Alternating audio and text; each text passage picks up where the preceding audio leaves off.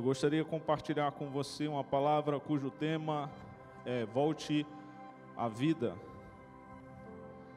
Volte à vida. Volte à vida.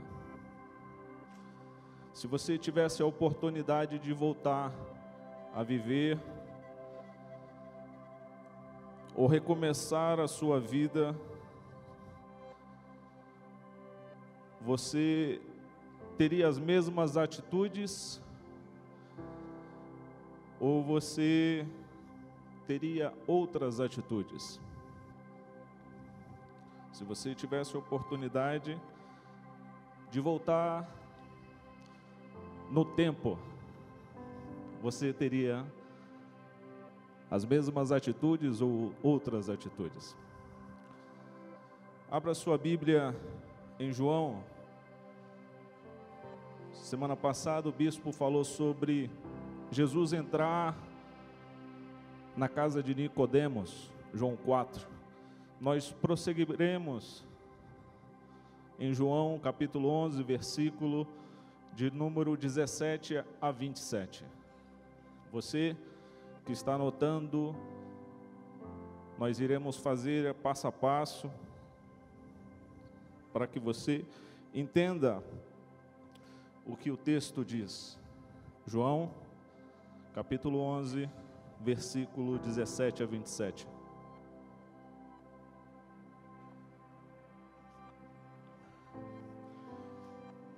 Diz assim a palavra de Deus. Então, chegando Jesus, viu que ele jazia na sepultura já há quatro dias. Ora, Betânia estava perto de Jerusalém, cerca de 15 estádios, ou mais ou menos 3 quilômetros. E muitos dos judeus tinham ido consolar a Marta e a Maria acerca de seu irmão. Ouvindo então Marta que Jesus vinha, foi ao seu encontro. Mas Maria ficou assentada em casa. Então disse Marta a Jesus: Senhor, se tu estivesses aqui, meu irmão não teria morrido. Mas agora sei, tudo quanto pedires a Deus, Deus tu concederá.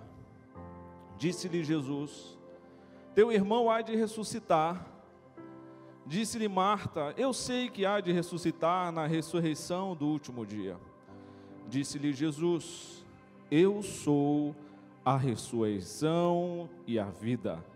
Quem crê em mim, ainda que esteja morto, ele viverá. E todo aquele que vive e crê em mim, nunca morrerá. Crês tu isto? Disse-lhe ela: Sim, Senhor, eu creio que tu és o Cristo, o Filho de Deus, que havia de vir o mundo. Feche os teus olhos, coloque a mão sobre o seu coração. Pai, a tua palavra é verdade.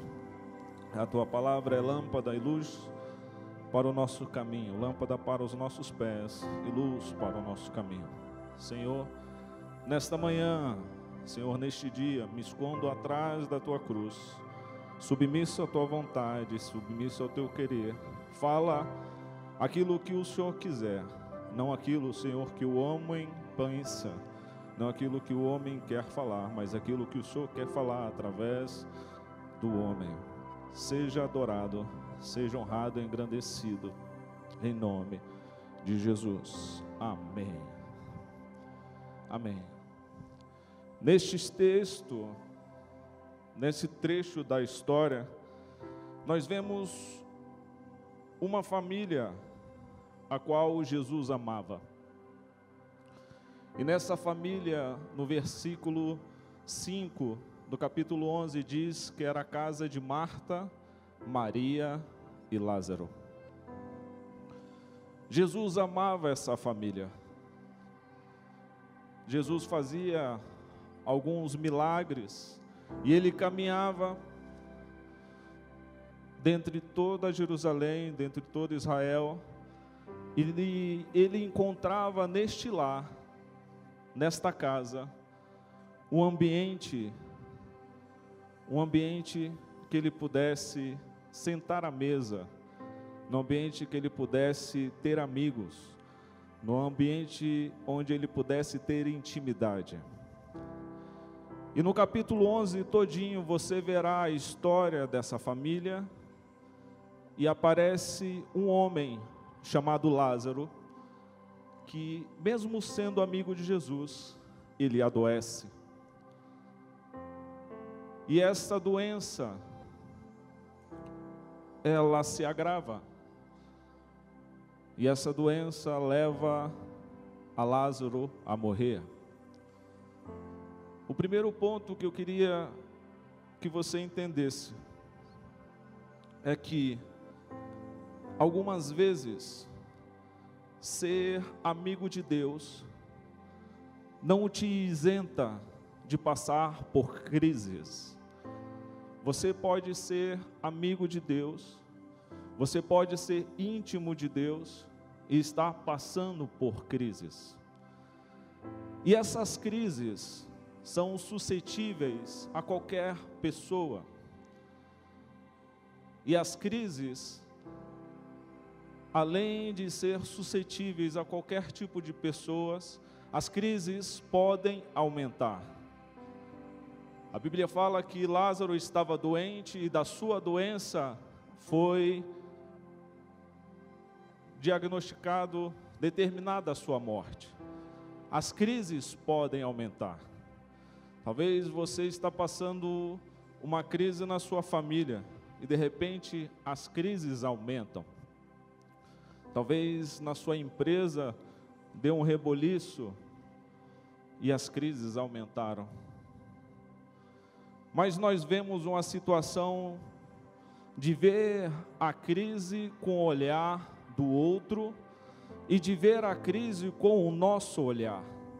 Quando você está passando em crise, a, quando você está vivendo a prática e sai da teoria, é que você se sente angustiado. O que, que você quer dizer isso, pastor? Por exemplo, quando você vai indicar um medicamento para alguém que está gripado ou para alguém que está com necessidade, de alguma doença e você sabe, olha, tome esse remédio.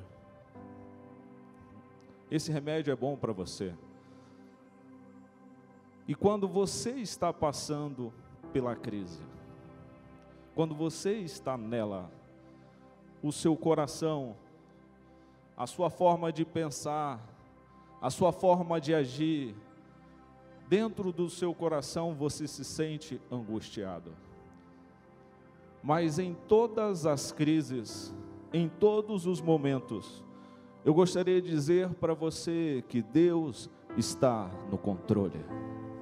Eu vou repetir: Deus está no controle. Você pode repetir comigo: Deus está no controle. Você tem a quem recorrer. Você tem a quem recorrer. Olha o verso 20 Diz assim: Marta, quando soube que Jesus vinha, saiu ao seu encontro. Maria, porém, ficou em casa. Duas pessoas passando a mesma angústia, passando a mesma crise, vivendo o sofrimento da morte do irmão, e duas atitudes diferentes. Uma pessoa sai ao encontro de Jesus, ela vai e encontra o mestre, e a outra pessoa fica parada. Ela, em meio à angústia, em meio ao sofrimento, em meio à situação adversa, ela fica parada. Marta chega para Jesus e fala: Jesus, se o Senhor estivesses aqui, o meu irmão não teria morrido. Você tem a quem recorrer. Sua irmã, porém, fica em casa. Saber o que tem que fazer e não fazer é uma escolha. Você saber a quem pode solucionar o seu problema e ficar parado, e ficar parada, e não agir, você já está tomando uma escolha. Olha só o que o salmista diz em Salmo 107, versículo 6. O salmista diz: Então clamaram ao Senhor na sua dificuldade, e ele os livrou das suas angústias. Então, na sua angústia, clamaram ao Senhor e ele os livrou das suas tribulações. Versículo 13, por favor, Natália. É o mesmo versículo. Perdão, é a mesma pronúncia nos versículos. Então, na sua angústia, clamaram ao Senhor, e ele os livrou das suas tribulações. Versículo 19. Então, na sua angústia, clamaram ao Senhor, e ele os livrou das suas tribulações. Versículo 24.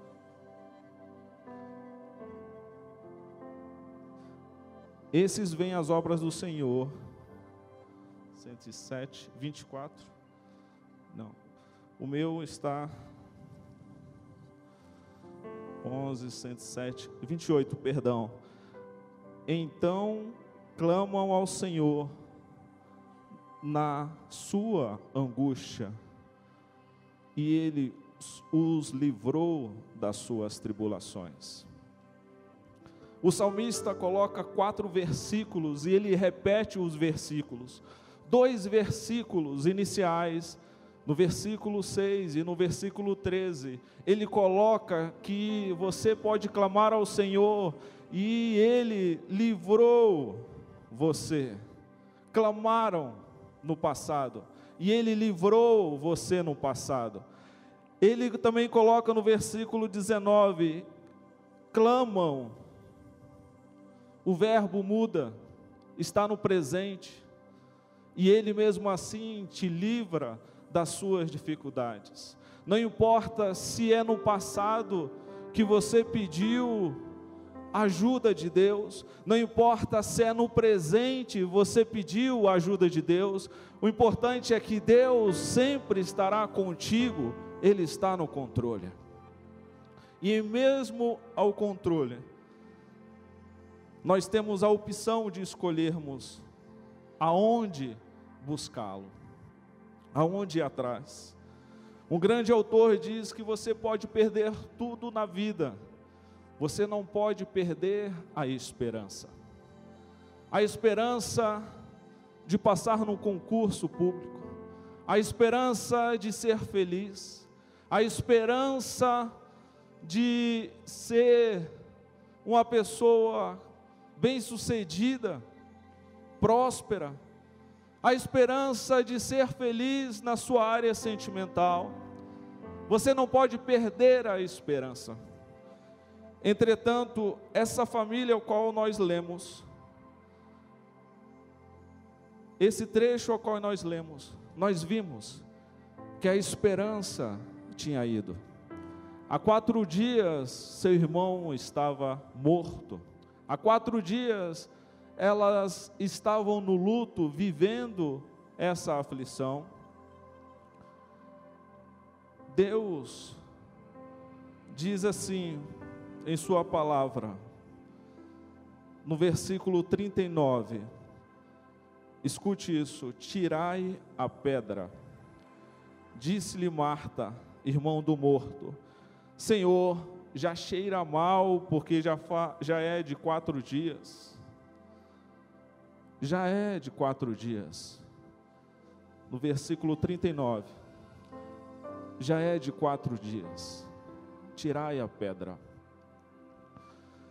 O que eu aprendo é que Deus não irá fazer nada, ou Deus não irá fazer aquilo, perdão, que eu posso fazer. Deus não irá fazer aquilo que eu posso fazer. Jesus disse: Tirai a pedra. Jesus poderia ter tirado, Jesus poderia ter mandado os anjos retirarem a pedra, Mas ele disse para as pessoas que estavam ali, para Marta: Olha, tire a pedra.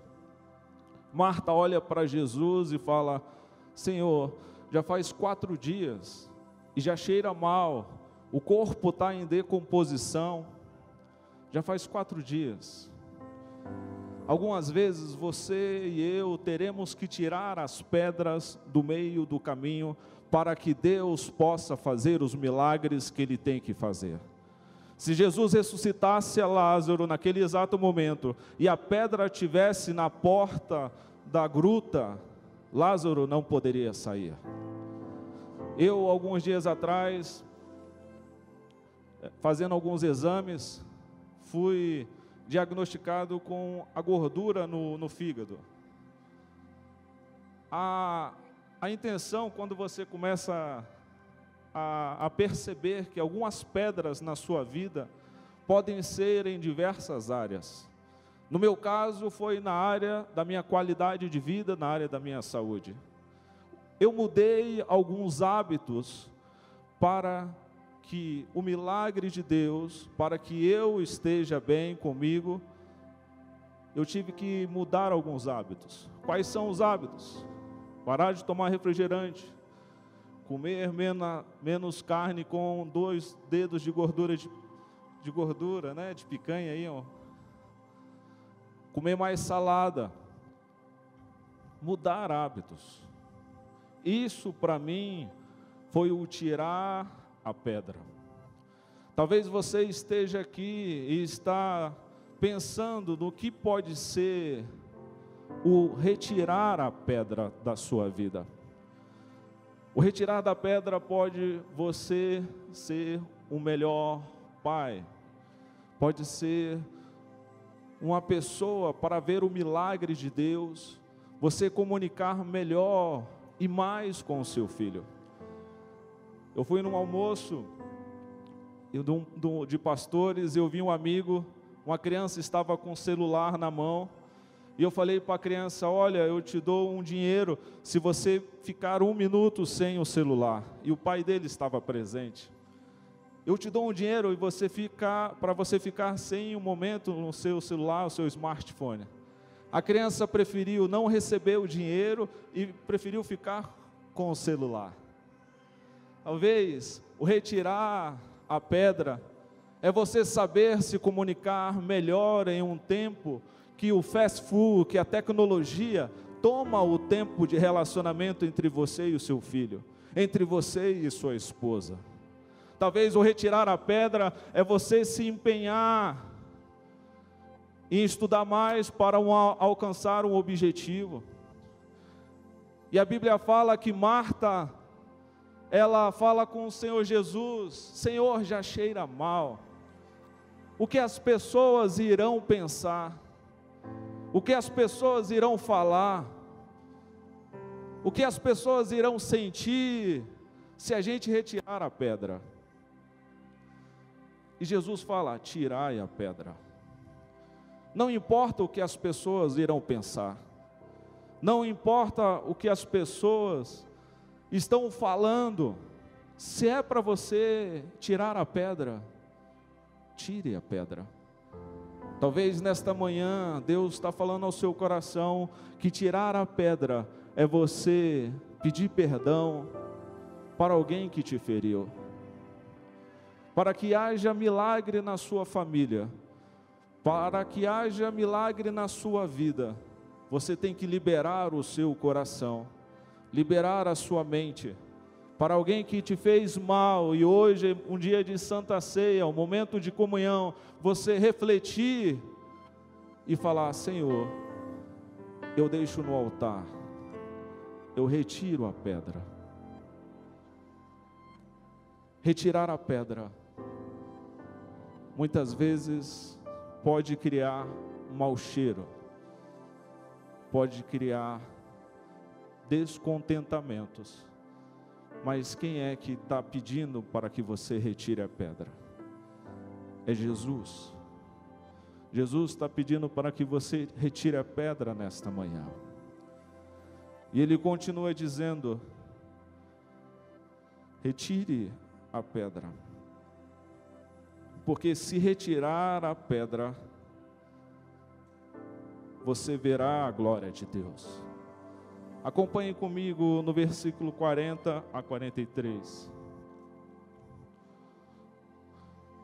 Respondeu-lhe Jesus: Não te disse eu que, se creres, verás a glória de Deus? Tiraram então a pedra, e Jesus, levantando os olhos para o céu, disse: Pai, graças te dou, porque me ouviste. Aliás, eu sabia que sempre me ouves, mas assim falei por causa da multidão presente, para que creiam que tu me enviaste. E tendo dito isto, clamou em alta voz: Lázaro, vem para fora. O interessante aqui, registrado na palavra de Deus, é o ato de você e eu crermos é o ato de eu e você termos fé no milagre. E Jesus, ele faz uma oração. Ele faz uma oração de agradecimento. Senhor, eu sei que tu me ouves. Ele está falando com o Pai. Senhor, eu sei que tu me ouves. E para que as pessoas que estão aqui, creem em Ti, faz o Teu milagre. Deus vai te conceder alguns milagres na sua vida, Deus vai te dar algumas oportunidades, mas entenda, tem um propósito, tem um objetivo. Eu estava com o doutor Hugo ali na faculdade de medicina da UNB, estava fazendo um curso sobre anatomia humana, e ali eu pude ver um cadáver para estudo. Uma pessoa que morreu e foi preparada para ser analisada. Ali eu pude ver o quão duro a pessoa fica eu pude tocar em um cadáver. Eu pude ver aonde fica o coração, aonde fica o pulmão, aonde fica o fígado, aonde fica o pâncreas, as pernas, o fêmur, a cabeça. Eu pude tocar num cérebro. E para mim, ao analisar esse texto, eu pude ver o quão foi majestoso, o quão foi glorioso este momento na vida de Lázaro. Imagine você, o médico recebe o corpo, o corpo estava doente, o médico dá o laudo, olha, está com óbito, ele morreu mesmo, atestou o óbito de Lázaro. A comunidade judaica tinha a cultura e tem a cultura de pegar o corpo e envolver o corpo em um linho muito simples, assim como foi feito com Jesus. E é envolvido o corpo, é purificado o corpo, é passado um produto de perfume, especiarias para que o cheiro não, mesmo cheirando mal, não fique exalando tão um cheiro forte.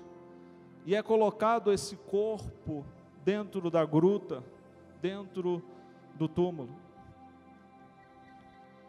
Eu pude ver a glória de Deus aí. Você sabe o que é estar com o seu corpo há quatro dias, o seu cérebro não envia mais mensagens para o seu corpo, o seu sangue já está coagulado, o seu corpo está enrijecido, o seu coração está em avançado estado de putrefação, e a Bíblia fala que Jesus diz uma palavra Jesus diz uma palavra: Lázaro, vem para fora. Lázaro, vem para fora. Volte à vida. Volte a viver. Os órgãos, os que estavam podres, o sangue estava coagulado, ele começa a fluir novamente. O cérebro, que não existia mais, estava derretido. Depois de um tempo, o nosso cérebro se torna líquido depois da morte. Mas o cérebro escutou a voz de Jesus. O cérebro escutou a voz de Jesus. O coração escutou a voz de Jesus. O pulmão escutou a voz de Jesus. A perna, o osso, o fêmur, as veias, as artérias escutaram a voz de Jesus: vem para fora, vem para fora. Algumas vezes, nós não conseguimos entender a complexidade dos milagres de Deus. Não importa se estava morto, Deus decretou uma palavra a respeito de Lázaro. Não importa se você está aqui e você não vê mais a circunstância positiva na sua vida. O que importa é o que Deus falou e determinou uma palavra a seu respeito, ao respeito da sua família, ao respeito da sua casa, ao respeito do seu trabalho, da sua empresa. O importante é o que sai da boca de Jesus para a sua vida nesta manhã. Se Jesus falou para você, volte a viver, você vai voltar a viver. Se Deus deu a palavra para a sua vida que você vai ter paz, meu amigo, descansa no travesseiro, você nesta manhã vai ter paz. Se Deus falou para você nesta manhã, olha, eu te curo, eu te ressuscito, eu te liberto, é isso que você vai sair daqui para uma semana. Eu estou curado, eu estou liberto, eu estou sarado. Se Jesus falou assim, olha, não importa a adversidade do seu casamento, nesta manhã Deus tem uma palavra de restauração para você e vai falar assim: olha, o importante é que você saia daqui restaurado. O que importa é a palavra de Deus ao seu respeito. É isso que importa. A palavra de Deus ao meu e ao seu respeito. Jesus tem uma palavra de poder nesta manhã uma palavra de vida. O que eu observo em duas situações. A primeira, a ressurreição de Lázaro. E a segunda, a ressurreição de Jesus. E gostaria de pedir aos ministros de louvor para subirem. Duas ressurreições. Primeiro, a ressurreição de Lázaro. E segundo, a ressurreição de Jesus. Lázaro foi ressuscitado através do poder de Jesus Cristo.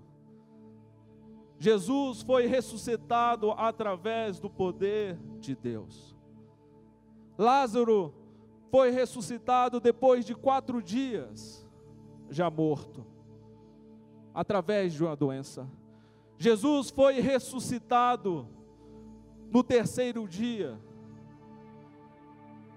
Lázaro, com a sua ressurreição, trouxe benefício para a sua família e crédito no reino dos céus com os judeus que ali estavam vivendo luto.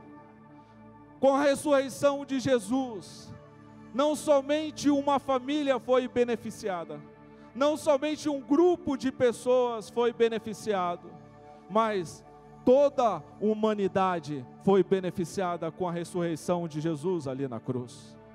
A ressurreição de Lázaro possibilitou as pessoas verem os milagres de Jesus em Jerusalém. A ressurreição de Jesus possibilitou que eu e você fôssemos perdoados dos nossos pecados. A ressurreição de Jesus possibilitou eu e você termos aliança com Cristo. Se coloque em pé neste momento.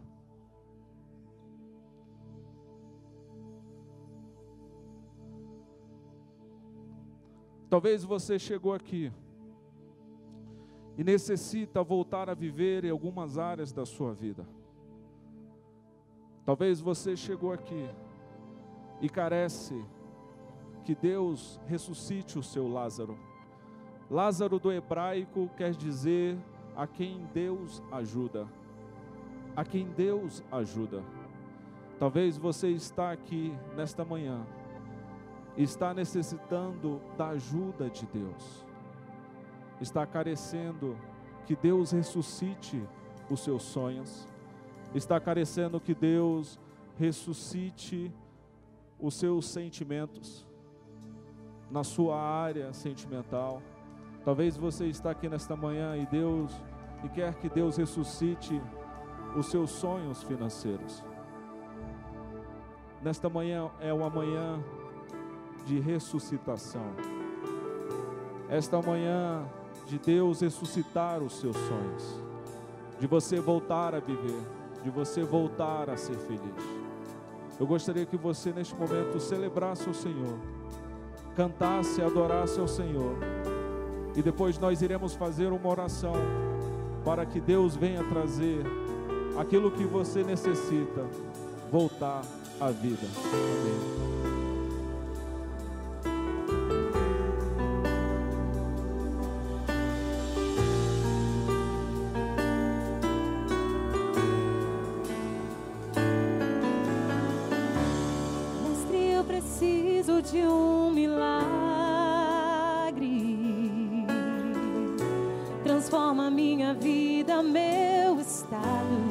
Adore ao Senhor. Faz tempo que eu não vejo a luz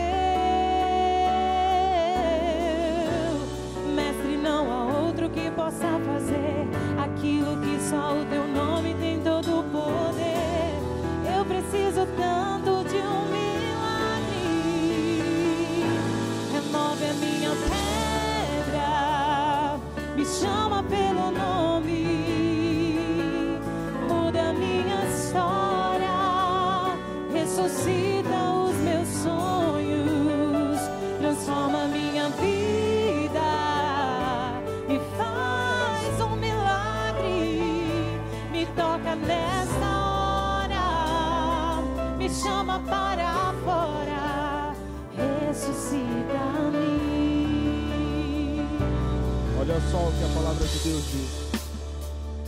Eu sou a ressurreição e a vida. Quem crê em mim, ainda que morra, viverá. Ainda que morra, viverá.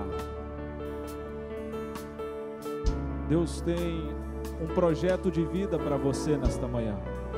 Eu vou repetir: Deus tem um projeto de vida para você nesta manhã. Deus tem um projeto de ressurreição para você nesta manhã. Levante suas mãos aos céus. Pai, diante da tua presença, daquilo que foi ministrado. Senhor Jesus, estamos diante da tua presença, pedindo, Senhor, o teu mover, o teu agir. Assim como o Senhor ressuscitou a vida de Lázaro, assim como o Senhor tornou a vida aquele homem. Volte, Senhor Jesus Traga, Senhor Jesus, a restauração, a ressuscitação de sonhos, de projetos, de objetivos. Nós temos aqui pessoas, ó Pai, que necessitam do teu agir, do teu milagre, do teu toque, que necessitam, ó Pai, Senhor, serem tocadas por ti, que pela ação do teu poder, que pela ação da tua majestade, da tua glória, Senhor, venha tocar em cada vida Senhor Jesus, que cada um possa tirar a pedra, que o Senhor possa chamar pelo nome, Senhor, o nome de cada um nesta manhã, e que nós possamos ver, Senhor, nesta semana, o teu agir. Que saiamos aqui, ó Pai, crendo que o Senhor ressuscitou, que o Senhor trouxe a vida, que o Senhor renovou, que o Senhor ressuscitou, Senhor Jesus, as nossas vidas. É o que nós já te agradecemos pelo teu milagre, pelo teu agir e pelo teu sobrenatural. Quem concorda e concorda com isso, diga amém. Aplauda o Senhor Jesus.